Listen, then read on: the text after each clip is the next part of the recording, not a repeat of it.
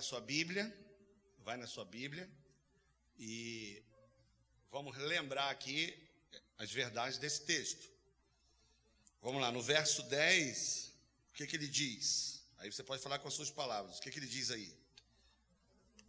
Fortalecei-vos e na força o seu poder. Não é isso? E depois, continue lá. Não, meu, você tem que falar alto. Está ali. O 10. Revestíveis de toda. O 11, né? De toda a armadura de Deus. Para poder ficar contra, firme contra as ciladas do diabo. Então está claro para nós. Não é isso? Estamos numa batalha espiritual. Está claro isso. Não existe neutralidade. Né, pastor, eu não mexo com o diabo, ele não mexe comigo. Não existe isso. E nem quando você, Deus lhe fez filho dele, convertido, é que você entrou nessa, nessa esfera. Na verdade, foi lhe dado revelação para entender que você está numa guerra. Mas toda a terra está numa guerra cósmica, né? E o diabo tem é, iludido, enganado as pessoas, mas Deus nos libertou. Amém, irmãos? Quantos aqui são libertos pelo Senhor? Diga amém. Estar aqui é uma, uma das razões porque o Senhor abriu os nossos olhos. E ele diz o seguinte: qual é a nossa postura nessa batalha? Como que a gente tem que lidar com o enfrentamento? O verso 10 diz duas razões. Quais são? Fortalecei-vos no Senhor e na força do seu poder. Essa é a primeira. E qual é a segunda? Vestir toda a armadura de Deus. Então, irmãos, olha, preste atenção. É, a gente a gente vai fazer o curso Maturidade agora e a gente pensa que à medida que a gente vai conhecendo a Bíblia, tendo experiências na igreja, a gente vai ficando mais consciente da nossa força, do nosso preparo, da nossa capacidade. Mas é o contrário. Quanto mais eu amadureço em Deus, mais eu percebo que eu sou fraco em mim mesmo. Quem está entendendo aqui, irmãos? Então, líderes que eles são mais suscetíveis a isso, porque eles falam muito, pregam, dão ordem, ao longo do tempo eles se sentem muito capazes. Mas isso é uma grande, é, um, é uma cilada do diabo. É o contrário, quanto mais eu cresço em maturidade, eu tenho mais clareza dada por Deus da graça, mais eu vejo o quanto eu sou fraco, eu sou vulnerável. Quantos estão entendendo isso, irmãos? Então, se você vê alguém muito confiante de si mesmo, ele não está amadurecendo. Não é? Então, aquela ideia de que eu chego perto diante de Deus e eu vou ficando mais confiante, ao contrário, quando eu chego perto de Deus, eu vou percebendo mais ainda áreas da minha vida que estão escuras. Porque Jesus é a luz do mundo, amém, meus irmãos? Nós também somos luzeiros. Mas quanto mais perto da luz, mais essa luz tem intensidade na nossa vida, reflexo na nossa vida. E a gente vai vendo quem nós somos. Né? O apóstolo Paulo, em Romanos, no capítulo, é, acho que foi o capítulo 10, eu não lembro o capítulo exato, 7, 7, 7. Ele diz o seguinte: olha, ele tinha. É, foi a última carta que ele escreveu, estava um veterano, né? E ele fala o seguinte: aquilo que eu quero fazer eu não consigo mas o que eu quero eu não faço. Na minha mente, eu sirvo a lei de Deus, mas vejo em meus membros outra lei. Aí olha a conclusão dele diante dessa consciência da revelação do amor de Deus e quem ele era. Ele diz lá no finalzinho, acho que está no 7. Miserável homem que sou. Quem me livrará do corpo dessa morte? Por que, que ele fala essas palavras? Porque ele sabia de que ele não era nada. Ele não era ninguém diante da presença de Deus. Quantos estão entendendo aqui, irmãos? Então, olha, não combina o crente que é muito seguro consigo mesmo, muito confiante. Quando eu digo confiança, não é para ir para as batalhas contra o diabo, não, irmãos. Não é você ser corajoso para enfrentar os desafios da vida. Estou falando que você tem uma postura altiva, uma postura prepotente. Você não está crescendo no Senhor, mas eu creio que todos nós estamos avançando no Senhor. Então, é, eu, eu, eu tenho essa consciência e é bom que eu lembre dela todos os dias. Quando eu venho para o culto, eu venho por N razões. N razões. Mas uma delas, talvez seja a principal para mim, porque eu sei que eu preciso do Senhor. E aí você diz, não pode ficar em casa ter essa consciência? Posso, mas aqui eu me submeto aos irmãos. Aqui eu sou forçado a crescer no Senhor, porque você espera algo de mim. Todo mundo que serve na casa de Deus é uma excelente oportunidade dele crescer no Senhor, porque as pessoas vão criar expectativas quando a gente quer fazer a obra de Deus. Amém, irmãos? E quando você se priva disso, você fica estagnado. Então, eu queria desafiar você a fazer os cursos da igreja para você servir na casa de Deus. Amém, irmãos? Então, por que, que ele diz, então, fortalecer-vos no Senhor e na força do seu poder? Porque a gente, se for de cara limpa, nós vamos ser feridos. E aí ele fala, segunda forma de você ir para esse enfrentamento, vestindo toda a armadura de Deus. E ele diz por quê? Ele, ele, ele, você sabe que o apóstolo Paulo não dá muita ênfase a, a, ao nome dos demônios. Ele não dá muita ênfase. Na verdade, a, a Bíblia está mais a ênfase dela é mais que saibamos quem nós somos em Deus e que quem é o nosso inimigo. Embora ele não dê muitas definições, ele no versículo 13 dá uma descrição de que é um império organizado. Quando ele fala principados, potestades, hostes espirituais da maldade nesse mundo tenebroso. E ele diz por quê que a gente precisa ir para esse enfrentamento e na força do Senhor e vestir a armadura.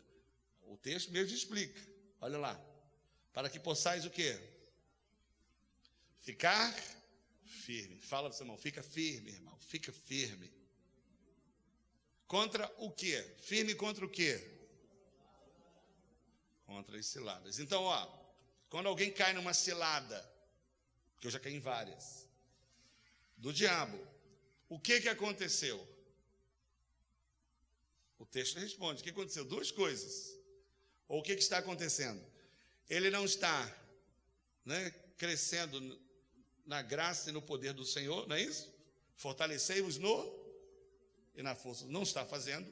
Então, como é que a gente faz de maneira prática fortalecendo o Senhor na força do seu poder? São as práticas espirituais. Quando eu venho culto a célula, quando eu oro, quando eu jejuo, quando eu estou lendo a palavra, quando eu estou ouvindo a palavra, o que, que está produzindo em mim, irmãos? Né? Eu estou sendo fortalecido no Senhor. E qual é a outra forma? Vestir a armadura. Então, irmãos, olha, à luz de Efésios, porque tem outras razões, o crente cai numa cilada por essas duas razões. Todo mundo está entendendo, irmãos? Tá? Então, ó, pastor, eu estou fraco, pastor, é, eu não sei o que está acontecendo com a minha vida espiritual.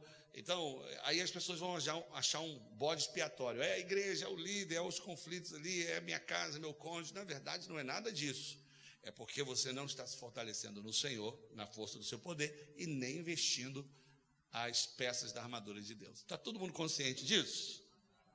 Fala aí para o seu vizinho com um olhar. E aí, está consciente disso? Ontem eu fui num culto com os pastores, alguns irmãos. Aí eu vi como é engraçado você tentar falar com.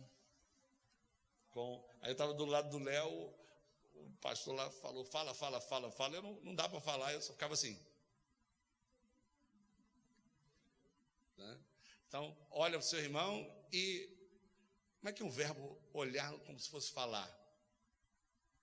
Olhar e. É, fala com ele com olhar.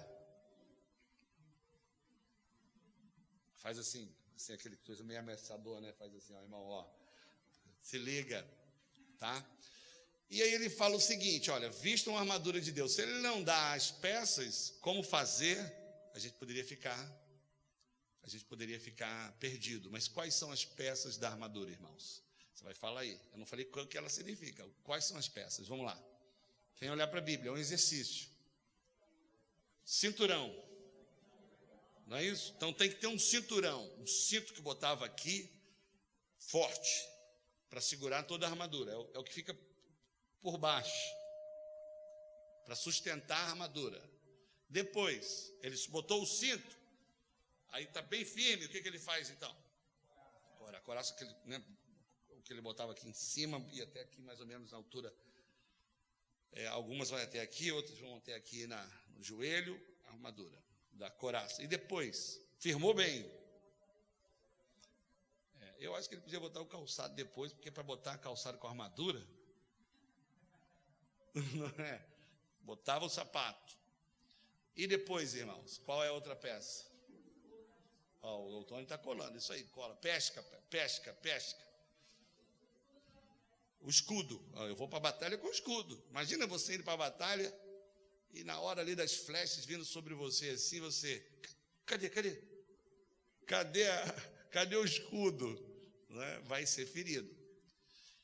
Aí ele pega. Depois, o que, que ele faz depois do escudo, irmãos? Ele leva a espada. Mas antes tem um capacete. Ah, estava testando vocês.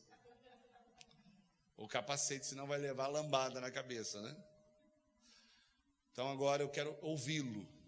Quero ouvi-lo. A, a, minha, a minha intenção não é somente pregar, é interagir com você. Por isso que tem a célula online para você falar também. O que, que cada uma dessas peças, né, para que, que ela aponta na nova aliança? Que verdade espiritual, que doutrina essas peças apontam? Vamos lembrar? O cinturão, ele fala que é o cinturão da verdade. Não é isso? E a gente viu que a verdade aponta para quê, irmãos? O Evangelho da Graça. Eu gostei que o irmão, conversando, foi pergunta, batendo papo, ele fala assim: Pastor, eu sempre pensei que o cinturão da verdade é ser uma pessoa que fala a verdade. Eu falei: Claro que sim. É óbvio que sim. Alguém, irmãos, que é mentiroso ou vive no engano, ele tem autoridade para alguma batalha? Não tem, irmão, não tem, não tem. Ele tem que, ele tem que colocar muita fé para confiar na graça de Deus, porque a graça de Deus é tão poderosa que ele pode viver uma vida torta, e Deus, por causa da graça, que é a favor e merecido, dá a vitória diante do inimigo. Alguém recebe, irmãos? Então, espera-se que a graça produza na vida de uma pessoa uma vida de quê? Íntegra. Claro, falei para ele, é óbvio. Como é que você pode usar da graça e viver na mentira? Né? É porque você não está crescendo na graça, tá? E a, a justiça, irmãos, a couraça da justiça, até o nome diz, aponta para que verdade da nova aliança? Ah, eu quero ouvir os irmãos, as irmãs agora eu quero ouvir. Alguém pode fazer um grilo para mim? Vai. Aponta para que verdade espiritual? A doutrina do quê? Da. Eu não espero muito que o convidado, que apareceu que alguém está frequentando, fale mesmo, mas eu estou esperando que você, né, que já é um líder aqui. Vamos lá. Eu sei que é. Tira a máscara, irmão. Manda o convite embora e fala. É a justificação, pastor. Tá bom? Quem vai falar? Hum. Tira a máscara, não, é. O grupo de risco, Tiago, grupo de risco. Então, aponta para que verdade? A justificação pela fé. Porque se você crê, você foi declarado sem culpa, sem pecado, diante de Deus. Amém, irmãos? E aí cada peça aponta para essas verdades. Você tem que crer nisso. E aí a gente agora vai falar sobre a espada do Espírito. No verso 17, se você acompanhar aí, ele vai falar o seguinte: ele fala: Tomai também a espada do Espírito, que é a palavra de Deus. Então, está muito claro aqui.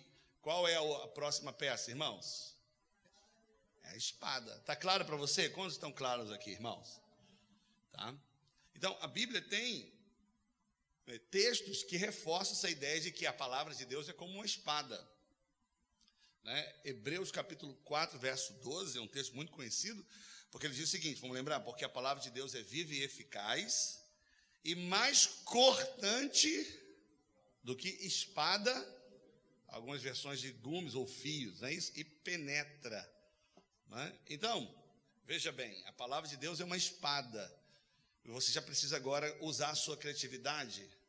Imagina um soldado romano, tá? Soldado romano num, num momento de batalha com outro soldado. Não é isso? O que, que a espada faz ali no confronto? O que, que ela faz, irmãos? Imagina, você vê filme de, de ação, não vê? Filme. Corta, não é isso? Mas o que, que faz? Fura. Mais o que, irmãos? Só isso que ela faz? Protege. Então, veja bem, espiritualmente falando, você precisa criar essa imagem. É exatamente a mesma coisa. Todas as outras peças têm a finalidade mais de defesa, não tem, irmãos?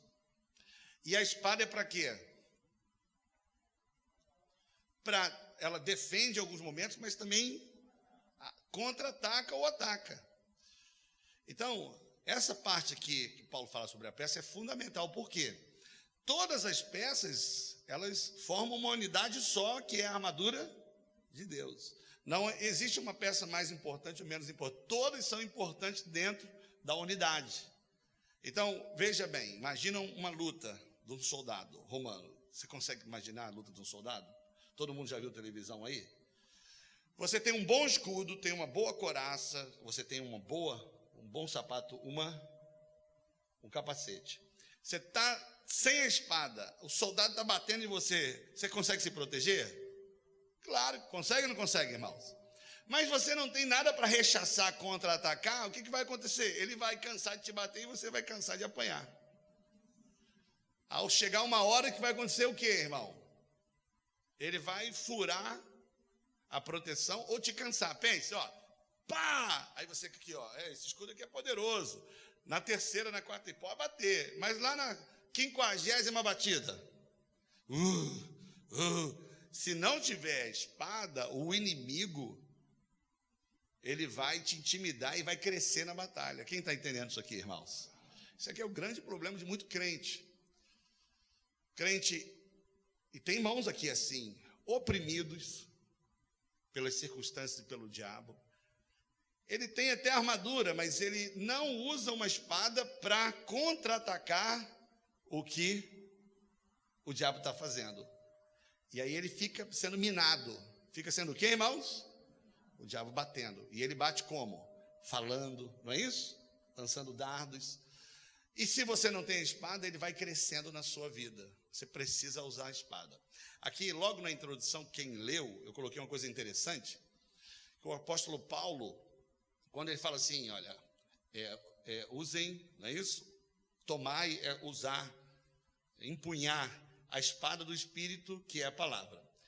O termo espada que ele usa ali é para se referir a uma espada menor que o soldado romano usava. Achei isso curioso, porque ele tinha dois tipos de espada.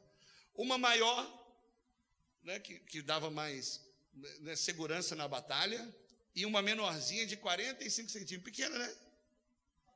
É, um facãozinho. É, está acostumado, né, Léo? Uma peixeira. E ele usava aqui. Ele usava aqui. Por que, que ele usava essa espada menor? Para uma emergência. Caso aquela espada maior caísse da mão dele, ou ele ficasse vulnerável, ele rapidamente, ela ficava aqui e era pequena, ele rapidamente tinha mobilidade para tirar e se defender e atacar. Quem está entendendo, irmãos? Ela era pequena para ter velocidade, porque espada grande, tirando o Conan e eu, é difícil segurar. O Schwarzenegger, ninguém vai entender isso né? Então ele pegava rápido. Então, essa grande razão de muitos crentes estarem prostrados. Ele ouve sobre a graça, ouve sobre a justificação, no culto e na célula, você percebe isso comigo, ele fica animado, mas no dia a dia, quando ele é atacado pelas ações malignas na mente, com as sugestões, usando pessoas, ele demora a usar a espada. Quantos estão entendendo aqui, irmãos? Demora. Por demorar, às vezes ele é muito ferido. A ferida aqui não é física, são sentimentos que ele coloca no coração. Então você sabe, tem gente que saiu da igreja e você pensa, pô, aconteceu uma coisa, foi semana passada. Não foi. Ele está sendo atacado já há meses, talvez há anos. Quantos estão entendendo isso, irmãos? E não usa a espada, entende? Então, rebeldia, né, desistência. Uma das razões de acontecer isso na vida de um crente é que ele não está usando a espada do Espírito, que é a palavra de Deus. Todo mundo está entendendo? Então, olha só, eu estava vendo uma. Eu só estou na introdução. Eu estava vendo, eu gosto muito desses programas de guerra, e agora você fica vendo, né? É, na, ainda mais com a pandemia que estava mais acentuada, estamos saindo dela. E aí eu vi, é, na Segunda Guerra, a Alemanha estava. Tava, é, querendo tomar o mundo todo. Todo mundo conhece essa história da Segunda Guerra da Alemanha? Então, bota essa matéria no CTL. E aí eles iam em determinados países e nas divisas tinham aqueles bunkers ali, os lugares de proteção do país. Entende? Quantos já viram isso aí? Irmão, levanta a mão que eu preciso saber se você está vendo a série que eu estou vendo. Alguns lugares eles atropelavam, mas tinha algumas bancas, algumas resistências, algumas fronteiras que era muito dispendiosa para o exército alemão.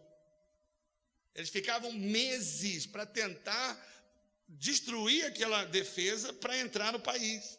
E era, era melhor para eles o seguinte: o seguinte, olha, a gente está tendo muita perda aqui de gente, não é isso? De munição. Era melhor dar a volta, passar por outra fronteira, em outra região, andando quilômetros, você está gastando combustível, alimentação, porque aquele fronte estava bem guardado. Amém, irmãos? O fronte ali daquele país, ele estava atacando o exército alemão? Não, ele estava fazendo o quê? Mas enquanto se defendia, eles faziam o quê? Atacavam.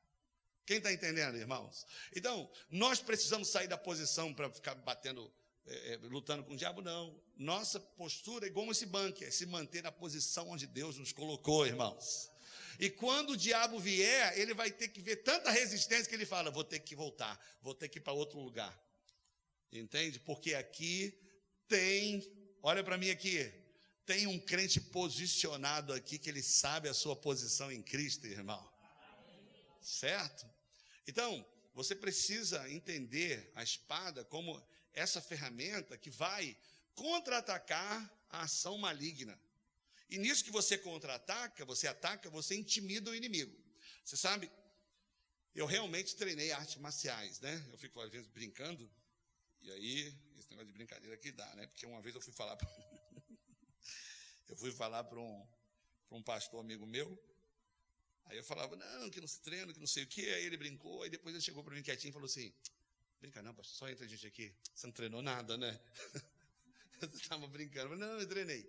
E aí, num, numa luta real, numa luta real, né, eu lembro como se fosse hoje, o instrutor dizia o seguinte, quando o adversário lhe golpear, você deve instantaneamente contra-atacar.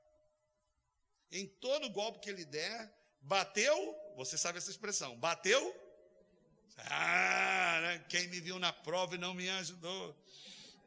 Né?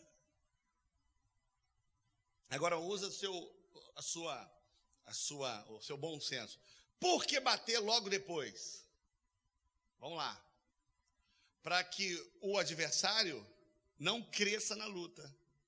Todo mundo está entendendo, irmãos? Porque ele te bateu uma, aí você hum, bateu outra. No início da luta está tudo ótimo. Mas no segundo round, ele vai bater, você vai. Hum, ele vai fazendo o que na luta? Crescer. Então, a estratégia de bater logo é para que você bateu e bateu, levou, aí ele. Hum, entendeu? Eu vou com mais cuidado. Não é assim. Então a gente precisa colocar o diabo no lugar dele, irmãos. Posso ouvir um amém mais alto, irmãos? Crente perigoso não é crente que fala alto, embora às vezes falar alto é só uma expressão do coração, da nossa alma. Não é? Crente perigoso não é aquele estereótipo que a gente cria de uma roupa de crente, roupa, é, vestido de crente, ou cabelo de crente, ou algumas linguagens de crente, né? o crente perigoso é que tem convicção de quem é em Cristo Jesus. Vou falar, o crente perigoso, que é esse bunker ali consolidado, é o crente que tem convicção de quem ele é em Cristo Jesus. O diabo vem falar, aqui não. Você rechaça logo. E como é que você, qual a peça da armadura que você tem para rechaçar e contra-atacar e intimidar o diabo? A espada do? Que é a palavra de Deus. Alguém pode dizer amém, irmãos? Amém. É só essa. Então, veja, ter todas as outras peças, mas não ter armadura, vai ficar apanhando, vai sendo minada a sua energia, uma hora você cede. Então, grave o que eu estou lhe dizendo. Ah, pastor, fulano caiu. Caiu uma expressão que a gente usa que ele está desanimado, saiu da, da, né, da, da comunhão. Isso não aconteceu de uma hora para outra. Ele já está sendo atingido. Tá? e ele não usa rapidamente a espada do Espírito. Tudo bem? Então, dito isso, eu preciso dizer para você aqui o seguinte: Se você tem um estudo de célula aí, isso aqui foi a introdução, né? Tá? Eu coloquei quantos pontos aqui nessa palavra aqui? Quantos pontos? Vai lá, irmão. Eu tô, eu quero ouvir você. Você acha que eu vou botar o estudo de célula lá só para enfeitar? Né? São quantos pontos? Quantos acham que foi um? Dois? Três? Quatro? Cinco? Oi, irmão, olha. Os irmãos do YouTube.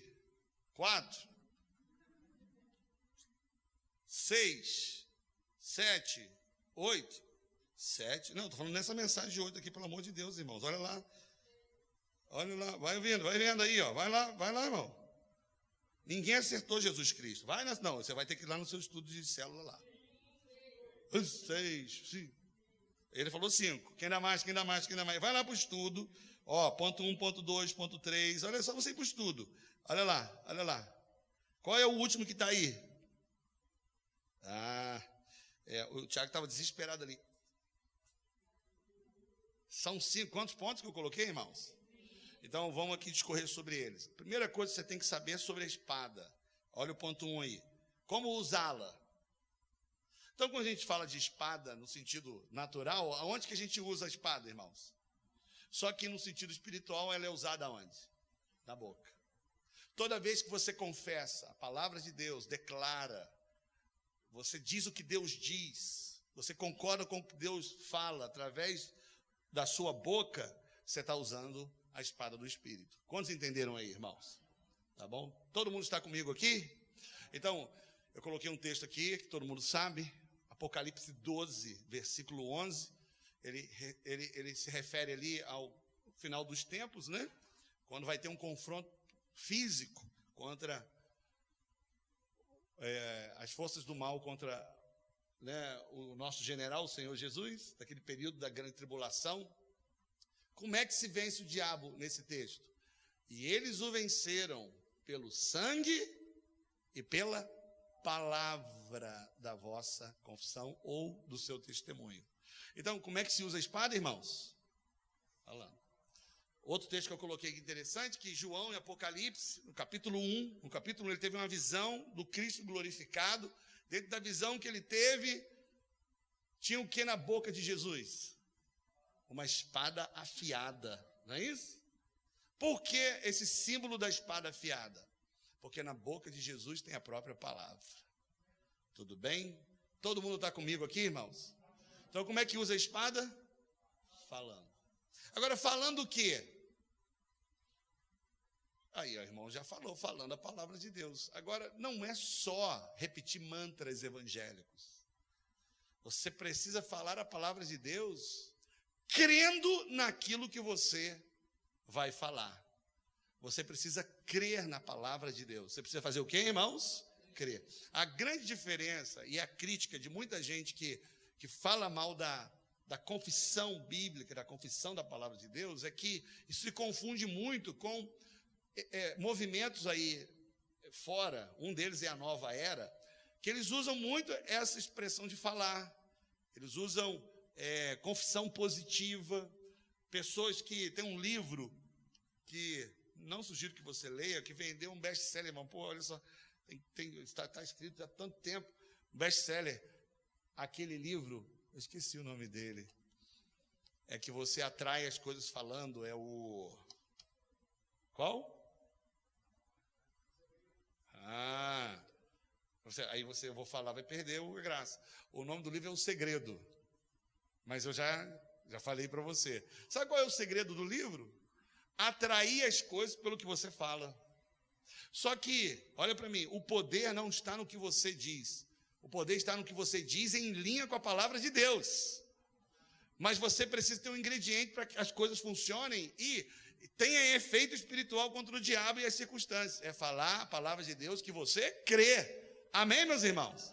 Então, olha só, olha aqui para mim aqui. Falar por falar, olha, tudo que eu falar, tem gente que fala assim, tudo que eu disser vai acontecer. Mas o que eu disser aqui, eu botei o relógio para despertar, na hora que eu ia terminar a mensagem, eu estou no ponto 1. Um. Então, não adianta você falar. Então, olha, eu vou dar um exemplo aqui muito. Eu estava pensando, que exemplo que eu possa dar? Assim? Então, vamos imaginar, você quer fazer a corte, Aí você tem uma moça que você queria fazer a corte com ela e você começa a falar: é minha, é minha. Ela nem sabe que é sua, nem te conhece, nem sabe que você quer casar com ela. Mas você fala, em nome de Jesus, é minha, é minha. Vai chegando um, um varão perto da moça, varão não tem um jeito de crente falar, né? Um irmão, perto da moça conversando, ela rindo, ela está gostando, você está amarrado, está amarrado, está amarrado. É minha, é minha, é minha, é minha. Queima Jesus, queima Jesus. Irmãos, isso é uma tremenda bombagem, isso não vai funcionar nada. Amém, irmã. é? É, posso te contar um caso aqui? Eu, eu, esses casos engraçados. É, parece que eu estou tirando onda, mas não estou, irmãos. Eu, na igreja que eu estava, que Deus me salvou, eu, como vários irmãos aqui, eu sempre tive vontade de estar, de estar servindo, ajudando. E eu ministrei o louvor um tempo. E quem ministra o louvor, né, ele tem uma visibilidade. Aí tinha uma moça, que ela foi falar comigo, falou assim, Júnior, eu preciso falar com você, claro. Júnior, eu estava orando, eu sei. E Deus falou no meu coração, já estou em paz. Esse negócio já estou em paz é perigoso. Eu sei, eu tinha 18 anos, sei. Deus falou comigo que você vai casar comigo. Aí eu falei, não sei, eu não sei.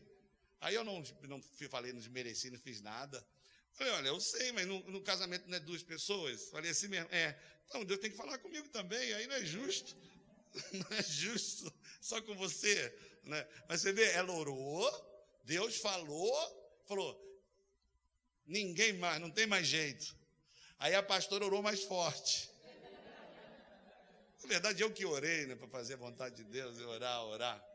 Então, irmãos, olha, não confunda, eu não estou aqui falando de mim, eu dei o meu exemplo para dizer que palavras suas não têm poder. O que tem poder é a palavra de Deus.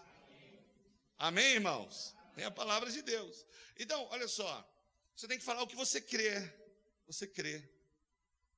Então a pergunta é: o que, que você crê? Nós estamos falando aqui, na, nesse período de batalha espiritual, sobre as doutrinas da nova aliança. Estamos ou não estamos, irmãos?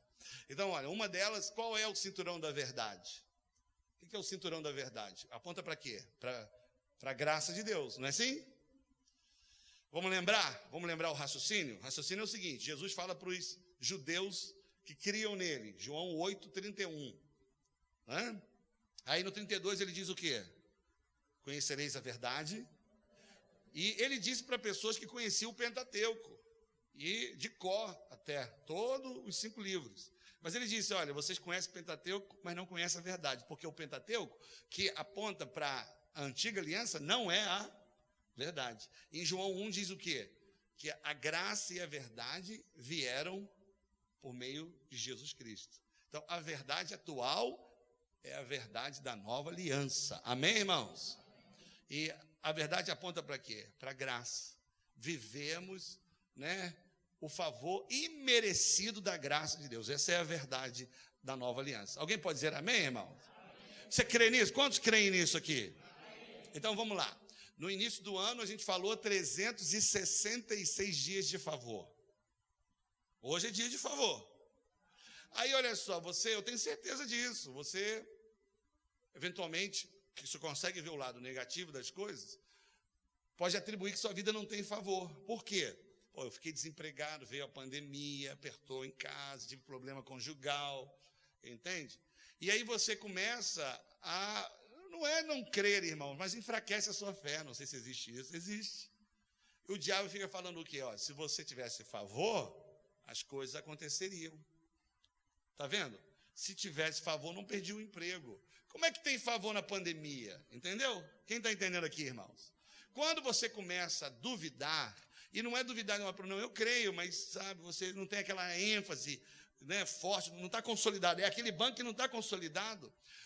Toda vez que você começa a desconfiar do que Deus disse, o diabo está conseguindo ter êxito na batalha. Quem está entendendo isso aqui? Toda vez. Então, tudo que o diabo quer é que você perca a fé nessas verdades que, que Jesus disse para Pedro? Olha, o diabo quer destruir, eu roguei o Pai para que ele não te destrua. Como? Que a sua fé não desfaleça. E aí o que, que você faz se você crê na palavra de Deus? O diabo está dizendo para você, não tem favor nada, se tivesse teria sim. Você, ô oh, diabo, eu não vou crer nas circunstâncias, naquilo que eu vejo, eu sinto. Eu creio na verdade da tua palavra. E você tem que declarar isso naquilo que você crê. Eu creio que eu sou abençoado com toda sorte de bênção nas regiões celestiais em Cristo Jesus. Eu creio que o favor de Deus está sobre a minha vida. Entende? Quem está entendendo, irmãos? Mas, olha, aqui, vamos, vamos fingir que não está no YouTube. No, por mais que você saiba disso, no final das contas, no, no momento da pressão, no momento da, da dificuldade, você acaba falando o que o seu coração está cheio. Verdade é essa, porque a boca fala. Entende? Então, é, é, muito comum isso. Você, quando lida com as pessoas e conhece um pouco mais, é na hora da pressão de que isso tudo que a gente fala assim, meio decorado, eu sou abençoado, sou abençoado, é que se revela. Que tem gente que fala assim, sou abençoado, nada, conversa fiada, se eu fosse acontecia isso. Entende? Ah, o pastor fica lá com a historinha dele. Eu estou falando de crente. Porque, na verdade, na verdade, ele, na verdade, na verdade, só está falando aquilo que ele crê mesmo. Porque essa convicção que eu estou falando, ela fica sentada no seu coração. Ela está ali gravada com letras do Espírito no seu coração. Na hora da pressão, você fala: Olha, Senhor, eu não sei o que está acontecendo, mas eu creio na Sua palavra. Amém, irmãos? Então, que palavra você tem que falar? Aquela que seu coração está cheio. Cheio. Eu coloquei um texto aqui, segundo aos Coríntios 4, 13, o quê? Que Paulo fala, olha, temos, portanto, o mesmo espírito de fé. Você vê que a fé, esse espírito aqui, não é um espírito com letra maiúscula, é um espírito de atitude, de postura. Eu creio nisso. Só tem poder quando você crê nisso. Amém, irmãos? O espírito da fé aqui é que eu tenho uma postura de fé, uma atitude de fé. Não é assim, ah, pastor, eu creio, né? Eu creio, né? Eu creio, claro, eu creio nisso tudo, não. Você tem uma postura que você contagia os outros. Já viu gente que contagia outras pessoas quando fala? Já viu ou não viu, irmãos? E crente, tem crente que descontagia. Falam a mesma coisa, mas não fala carregado de fé. Aí ele fala, tem o mesmo espírito de fé. Aí o que, que o texto diz? Como está escrito, criei, por isso falei. Você pode dizer aleluia. Fala para o seu irmão, aleluia. Fala de novo, aleluia. Então, irmãos, a terceira coisa que eu quero falar com você é essa. Olha aqui. Olha o terceiro ponto aí. Há poder em quê? Na confissão. Então, ó, a espada é usada na boca. E você tem que falar aquilo que seu coração está cheio, aquilo que você crê. Entende? Por que, que você tem que entender isso? Que é muito poderoso o que você diz. Eu não coloquei no estudo de célula, mas é um texto que eu deveria ter colocado, como diz, né, como diz o bom baiano, se passei. Eu mesmo se passei. Quero que você anote aí, Provérbios 18, 21. Esse texto aqui é muito conhecido, eu gosto desse texto. Olha lá, Provérbios 18, 21. Olha o que, que diz lá. Eu queria que você sublinhasse isso aí. Vamos, vamos lá. A morte e a vida estão aonde? Quando fala da língua ali, está falando da confissão. Olha só, irmão, você traz vida nas circunstâncias, ou você mata o que está vivo com o que você fala. Isso não é poderoso, irmãos? E ele diz ali no final: olha, quem ama comerá do seu fruto. Em outras palavras, você vai colher o que você planta com as suas palavras. Não é poderoso ou não é poderoso? Em Mateus 12, versículo, eu esqueci, acho que é o último versículo do capítulo 12. Jesus diz o seguinte: vocês vão ser justificados ou condenados por cada palavra que vocês disserem. Tem poder ou não tem, irmãos? O que a gente fala? Você sabe que tem. Lá em Tiago capítulo 3, ele diz o seguinte, no verso 2: Muitos de nós tropeçamos em muitas coisas, mas quem não tropeça em. Ah, irmão, eu queria que você me ajudasse. Palavra. Ele fala quem, ele fala o varão que não tropeça palavra, refreia todo o seu corpo. Ele consegue segurar a onda. Aí, no decorrer do, do capítulo 3, ele diz o seguinte: Da mesma boca podem sair bênção, maldição, está no verso 10. E no verso 6 ele diz: Você pode mudar o curso da natureza de uma pessoa. Você pode dar um destino, essa expressão que o Tiago usa na sua, no seu canal do YouTube. o nosso youtuber, dá um destino. É o que eu copiei de você, Tiago. Aquilo que você diz. Então, o seu filho, muito que ele vai ser, é fruto do que você diz para ele, irmão. Sabe? A igreja é muito fruto do que o pastor diz para ela. A célula é o que o líder diz para ela. A esposa é o que o marido diz para ela. Ah, irmão, fala amém. O que ele mais diz para ela. Entendeu? E a mulher tem um marido que ela diz. Então eu já ouvi isso, já muito no Rio de Janeiro. E já ouvi de mensagem já o pastor falando ali sobre o papel do homem, chamava o homem muito de banana. Eu, eu não tem graça, eu não acho nada disso engraçado. Aí até no culto ele falava, fala com quem está perto de você e seu marido, ô banana, entendeu? Aí a mulher, no momento de situação difícil, o marido não consegue arrumar um emprego, a situação está difícil, meu marido é um banana mesmo. Aí ele é um banana mesmo por quê? Porque você só está alimentando aquilo que o diabo quer que, que ele acredite, porque seu marido é homem de Deus. E o que você vai casar é homem de Deus. Amém, meus irmãos?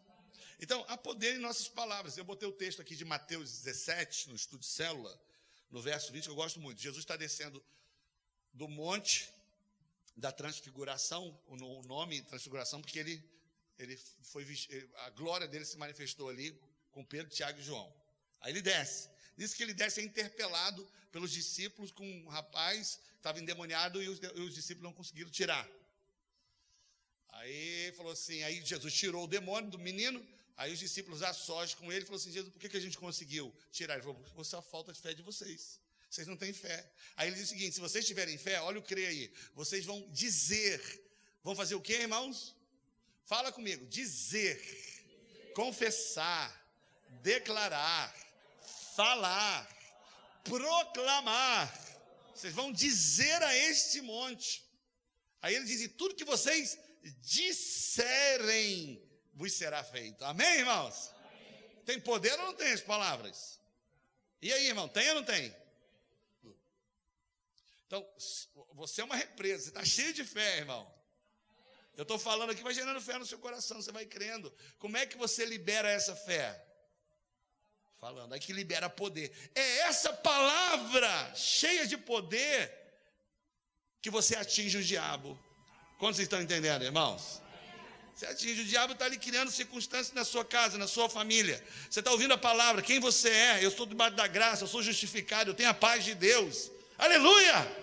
Eu tenho a certeza da salvação, sou homem e mulher de Deus. Eu tenho a bênção e a unção de Deus sobre a minha vida. Aí você vai enchendo-se de fé. Como é que você libera essa palavra? Falando, irmão. Fala do seu irmão, fala, fala, homem de Deus. Fala o vale dos ossos secos. Fala! Porque você tem que ter fé, porque na nova aliança as coisas são conquistadas não com crer, falar e fazer. Esse é o mistério da nova aliança. Você crê e fala. Quando você fala, as circunstâncias acontecem na sua vida, irmão. Amém? Então, olha, é muito poderoso o que você fala. Tira o dia hoje para falar só a palavra de Deus na vida do seu irmão. Vai, ele não vai ouvir, mas você vai falar. Fala aí palavra de Deus na vida de alguém perto de você. Vai, você é benção, você é homem de Deus, você é ungido. Fala para ele, você é nova criatura, você tem a unção de Deus. Líder de célula na reunião online, bota o povo para cima, fala a palavra de Deus, levanta um povo, assim diz o Senhor. Amém, irmãos? No quarto ponto aqui, tem uma coisa interessante que eu coloquei aqui. Se você observar no texto, tem um detalhe importante aqui que eu, que eu coloquei. Olha o ponto, o ponto 4 aí. Observa lá. A espada é de quem? É sua. É a espada do Espírito, que é a palavra. Não é a espada do crente, é a espada do Espírito. Então, quem empunha mesmo a espada, ou seja, coloca na mão para usar, é quem?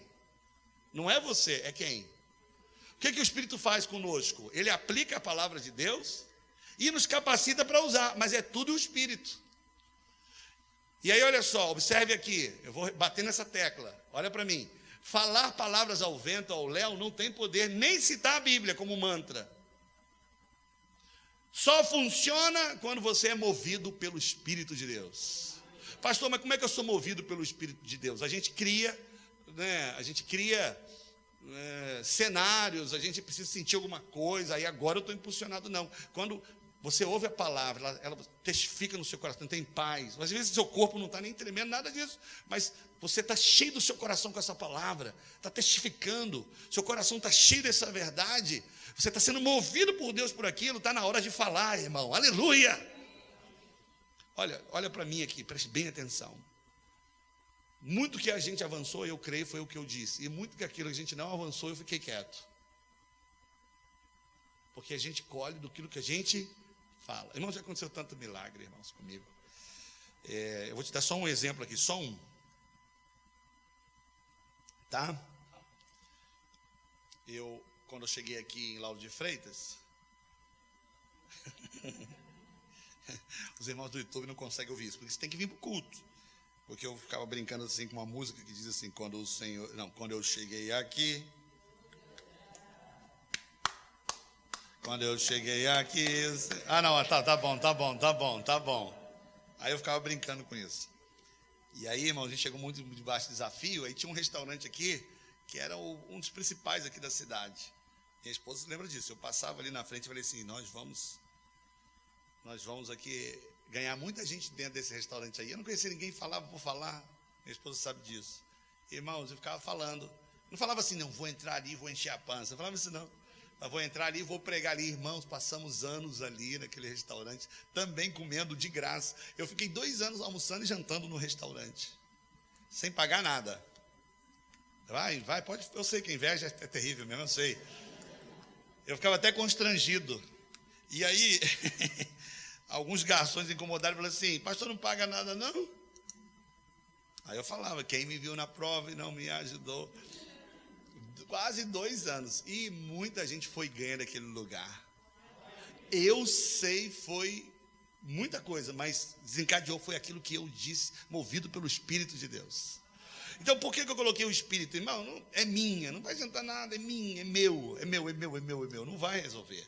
Mas quando há a crença correta na nova aliança, e você se sente sendo movido pelo Espírito, irmão, contra o diabo é fatal. Quando você dá um tiro, você não fere uma pessoa. Quando você fala movido pelo Espírito, é um tiro nas forças das trevas, irmãos. Desbarata tudo. Eu coloquei um texto aqui de Gênesis 1 para exemplificar esse, essa junção do que você fala do Espírito. Que eu disse o texto lá. No princípio, Deus criou o céu e a terra. A terra era sem forma e vazia. E havia trevas. E olha só o verso 2. E o Espírito de Deus fazia o que sobre as águas? Ele estava se movendo. Esse é mover. Quando ele fala mover de Deus, é que o Espírito está se movendo. Amém, irmãos? E aí, logo depois que o Espírito está se movendo, o que, que, que, que Deus fez? E disse. Então, olha, olha só a junção. O Espírito movendo e você diz algo, o milagre acontece. Onde há união Espírito e palavra, as coisas são transformadas na sua vida. Amém, irmãos? Sempre que tem mover de Deus, você tem que estar. Tá, você tem o Espírito Santo, você vai testificar isso. Você está num culto, você está na célula, irmão. Você sente ali um mover diferente naquele lugar. Crente um pouquinho, mas um pouquinho só com discernimento. É hora de abrir a boca e confessar a palavra de Deus e liberar palavras. Ah, e tudo que o diabo quer é que você se cale. Tudo que o diabo quer é que você se cale ou fale aquilo que não deveria falar. Mas a gente está sendo liberto nessa manhã em nome de Jesus. Aqui tem uma coisa poderosa, irmãos, em Marcos 11, 23, que ele relata a mesma coisa em Mateus 17, 20. Só que aqui ele tem uma informação diferente. Olha o que ele diz aqui, porque em verdade vos digo que qualquer que disser esse monte é a mesma coisa em Mateus 17. Só que ele aqui acrescenta uma informação, Léo. Erga-te e lança no mar. E não duvidar em seu coração, mas crer que se fará aquilo que diz, tudo que disser você será feito. Aqui ele tem um acréscimo que não tem em Mateus. Ele diz aqui o seguinte: você tem que falar um monte. Mas só vai acontecer se você falar o que, irmãos? Aquilo que está no seu, não duvidar. Se você duvidar, não vai, vai adiantar nada. Então, você vê, olha só que poderoso a palavra. Em Romanos 10, 10, Paulo fala: para ir para o céu, eu preciso confessar. Sem confissão, você não é salvo. Com o coração se crê para a justiça e com os lábios faz o quê? Então, gente que não confessa não é salvo. Existe milagre maior que a salvação? A gente acha que existe, mas salvação, Jesus veio para isso. Né? Olha, outro milagre Deus manda, ele, ele criou tudo pelo falar, mas para salvar o homem, Jesus teve que vir. Só que a gente tem que cooperar com Deus falando. Esse princípio se aplica em todas as áreas de sua vida. Eu creio no coração e confesso com os lábios. Suas finanças estão arruinadas? Você crê que Deus já mudou a sua sorte? Já, irmãos? Ah, eu vou falar de novo. Você crê? Eu, eu não estou duvidando, mas eu estou te perguntando. Se eu estou te perguntando, pode ser que eu esteja duvidando. O que, que você tem? Você crê no coração? O que, que você tem que fazer agora? Eu creio que eu sou próspero. Você crê que eu sou abençoado. Amém, irmãos? Deus suprirá todas as minhas necessidades em glória em Cristo Jesus. Aí o poder começa a se manifestar na sua vida. É a palavra de Deus. Último ponto aqui é o quinto. Quando a gente fala da espada do espírita, esse ponto aqui ele é fundamental. O que é que eu coloquei lá no quinto, irmãos? Sobre a espada do espírito. A necessidade de quê? Esse que é o grande dilema, né, irmãos? É perseverar naquilo que você crê. Então tem gente que usa os mantras, fala, pastor, poxa, fulana casou, porque eu, porque eu falei, é minha. Aí já foi. né? É continuar crendo, falando. Eu dei um exemplo aqui, se você leu, da tentação de Jesus. E eu vou falar mais sobre a tentação na semana que vem, porque essa mensagem vão ter duas partes. Não sei se você viu o tema ali, parte 1, e a gente vai falar da parte 2. Estou gostando de parte 1 e parte 2. Talvez a trilogia. Pastor Leonardo está preparando uma palavra, antes da fundação do mundo já está preparado, sobre o sangue de Jesus. Né? Ele está ele ele, ele tá preparando uma mensagem com os 99 é, aprendizados sobre o sangue de Jesus. Não, só irmã, aleluia, ninguém creu. Só irmã, só irmã. E aí, irmãos, Mateus 4 tem uma coisa interessante. Como é que Jesus ele rechaçou, ele rechaçar aqui, eu preciso, né, eu estou usando esse verbo aqui, como é que ele contra-atacou a tentação do diabo? Como é que ele fez? Ele disse, está escrito. Está vendo? Está tá em que a gente está falando, é a palavra está escrito. Está escrito. Não, não, diz nada que Jesus ali teve né, nenhum, alguma coisa mística, né, sincretista, simplesmente está escrito, está escrito, na unção de Deus. Vamos lá, está escrito, está escrito. Mas você percebe que ele, o diabo vinha, ele fala, está escrito, o diabo ia embora. A gente, quando vê a tentação, pensa que foi tudo na hora. Não foi, não. Foi durante 40 dias. No último que ele veio com mais força. Então, ele contra-atacava, o diabo voltava. E sugeria outra, ele citava a Bíblia, viu, o diabo. Na segunda parte aqui do texto de Mateus 4, ele cita o Salmo 91, o verso 11 e 12. Você vê que o diabo ele distorce a palavra para que você seja enganado e faz a gente duvidar de quem nós somos em Deus. Ele está querendo tirar da posição. Olha o que, que ele diz para Jesus: Se tu és o filho. E Jesus ouviu a voz do Pai dizendo: Tu és meu filho amado. Então o que, que o diabo fez em relação à identidade de Jesus? Queria fazer? Que ele duvidasse, saísse da posição. Você vê que a Bíblia está toda em linha. E aí, por que, que o diabo voltou e Jesus teve que fazer isso três vezes? Eu botei aqui no judiciário uma coisa interessante, que Jesus poderia, não fez, não poderia, dizer o seguinte, isso não está funcionando. Eu mando embora, ele volta. Entende? Eu, eu repreendo, eu declaro sobre o vale dos ossos secos, não acontece nada. Não é isso? Porque se ele dissesse uma, se a pessoa dissesse assim, ó, falei uma vez já resolvido, tudo bem, mas Jesus teve que falar três vezes. E se você perceber por que três vezes, você vai ver que é, quando a gente entende alguns princípios da Bíblia, a gente vê que os números eles têm significados espirituais. E o 3 na Bíblia significa uma ação completa. Entende? Algo que é feito plenamente. Então você vê o exemplo do Getsemane. Quantas vezes que Jesus orou, irmãos? vou falar de novo, você fala. Quantas vezes? Paulo orou para que saísse o espinho da carne dele. Quantas vezes? E aqui, quantas vezes que Jesus resiste ao diabo? Então não é um número fechado, três, eu falo três vezes e acabou, não. Ali está falando uma ideia de que o ensino é esse, que eu vou perseverar, eu vou orar até que eu sinta no meu espírito que a vitória foi conquistada. Entende? Se você tem fé para três, né? Então, você concorda comigo que você está orando por alguma coisa, mas você ainda tem angústia? Quem aqui está entendendo isso aqui? Você está orando, mas você sente angustiado, irmão. É uma coisa muito subjetiva, é uma coisa muito íntima, é sua. Você não tem paz, não está resolvido com aquilo. O que, que você tem que fazer então em relação à sua confissão? Continuar. Até quando? Não é até a situação mudar. É até você ter um testificar no seu coração do Espírito e falar assim: olha, eu já fiz. Aí você descansa em Deus. Você está orando por alguém, você está naquela agonia, você está, sabe, incomodado, vai orando. Tem uma hora que Deus vai falar com você: olha, fique em paz, porque eu já fiz. Mesmo que a pessoa não mudou, mas você sabe que no seu espírito Deus já fez. Então, até acontecer, está aqui. Há uma necessidade de quê? Está aqui no ponto 5. Necessidade de quê? É, apitou de novo. É uma necessidade de quê, irmão?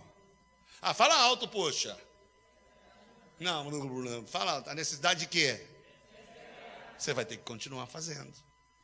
Tá? Tem um versículo que eu decorei, eu até falei com a igreja decorá-lo logo no primeiro ano que a gente chegou, não sei quem lembra aqui, botava ali uns impressos assim no prédio, Hebreus 10, 23. A gente lembra quando a gente decorou esse versículo, Léo? Não sei se você lembra, porque a idade vai chegando, né? Olha só, o que, que a palavra diz? Mantendo firme a confissão da esperança. A gente decora o texto, mas não entende o que ele está dizendo. Quem está esperando alguma coisa da parte de Deus aqui? É sério, irmãos. Quem está esperando alguma coisa da parte de Deus aqui? Eu estou. Eu estou esperando muita coisa. O que, que eu tenho que fazer em relação a essa espera? Manter firme o quê? Confissão. Ali, ó, menor será mil, mais pequeno povo grandíssimo, minha casa serviremos ao Senhor. Jesus levou sobre si a enfermidade, eu sou curado, eu sou transformado, eu sou homem de Deus, sou ungido a situação vai mudar, essa pessoa vai se converter. Deus é fiel. Até quando? Até você ter uma ação completa do que Deus já fez. Você vai sentir isso no seu espírito. Amém, meus irmãos? Falecido, vou terminar agora. Terminei cedo, não terminei? Ó, viu? Vou terminar agora. Ó a pegadinha. Ó, irmão, vai, persevera comigo. Vou terminar agora. Ô, irmãos, eu estou sentindo que a gente está. Né, eu vou terminar agora. Ah, tá coisa tá igual tá católico, tudo. Glória a Deus, irmão. Glória a Deus, aleluia. Pessoal do YouTube bota. Pode botar a hashtag perseverar. Eles não estão me ouvindo, não? Ih, eles não estão me vendo. Você que não está me vendo, mas está me ouvindo, eu estou aí, hein? Por quê? O diabo entrou no cabo?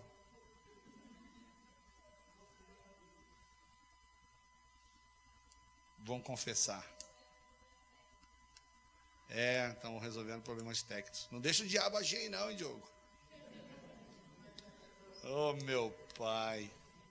Meu Deus do céu o falecido, saudoso pregador, doutor conferencista Miles Morrow.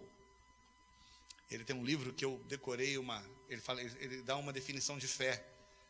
Que ele esse princípio, ele diz o seguinte: fé é confessar o que você crê.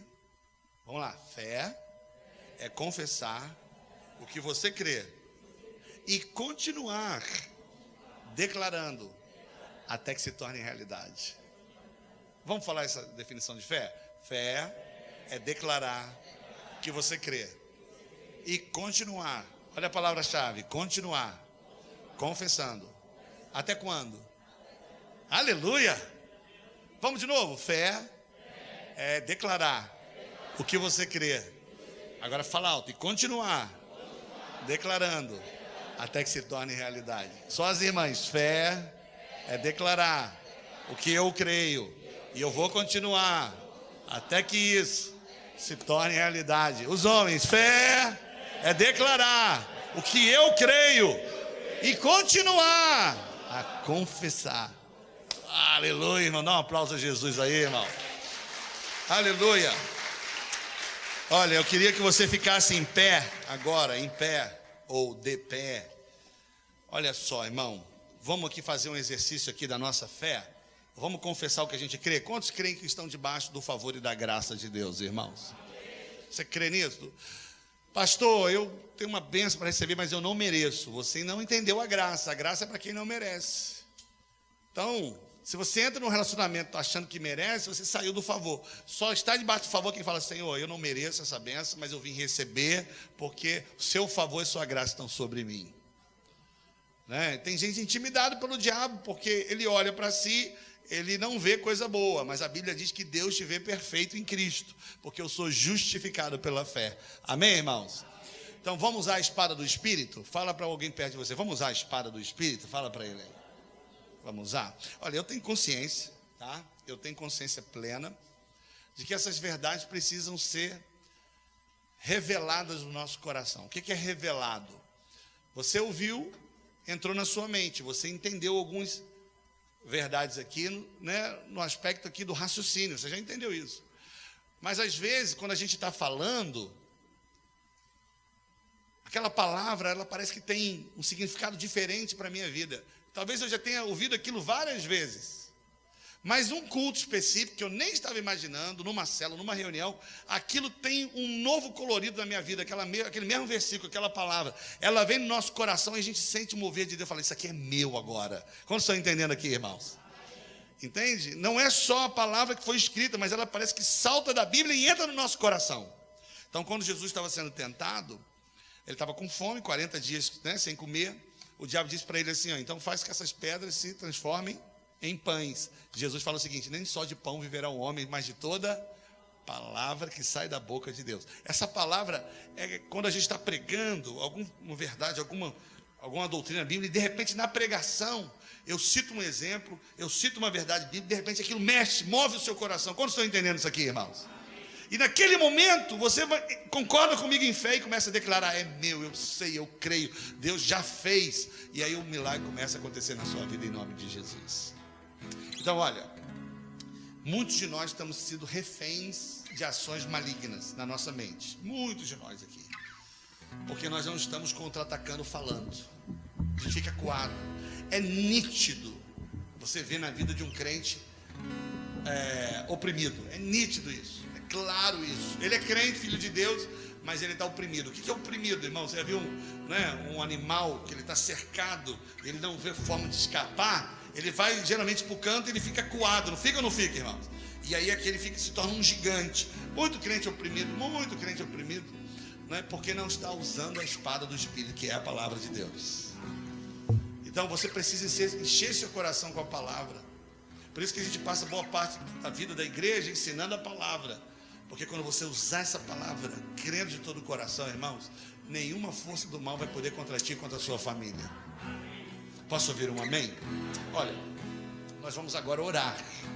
A máscara não ajuda muito, mas eu, eu, eu não quero aqui que seja uma pegadinha, mas você vai perceber, você vai perceber que quando é, no culto ou na célula o líder para de falar, o povo para na mesma hora.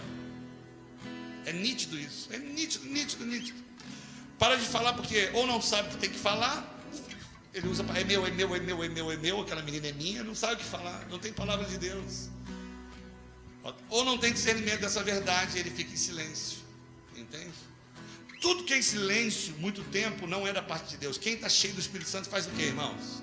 Ah, não é nem glória a Deus, ele fala. Alguém tímido, fala assim, não, pastor, não falo que sou tímido. Não, é porque ele está ele tá faltando revelação de que ele é, já tem essa fé.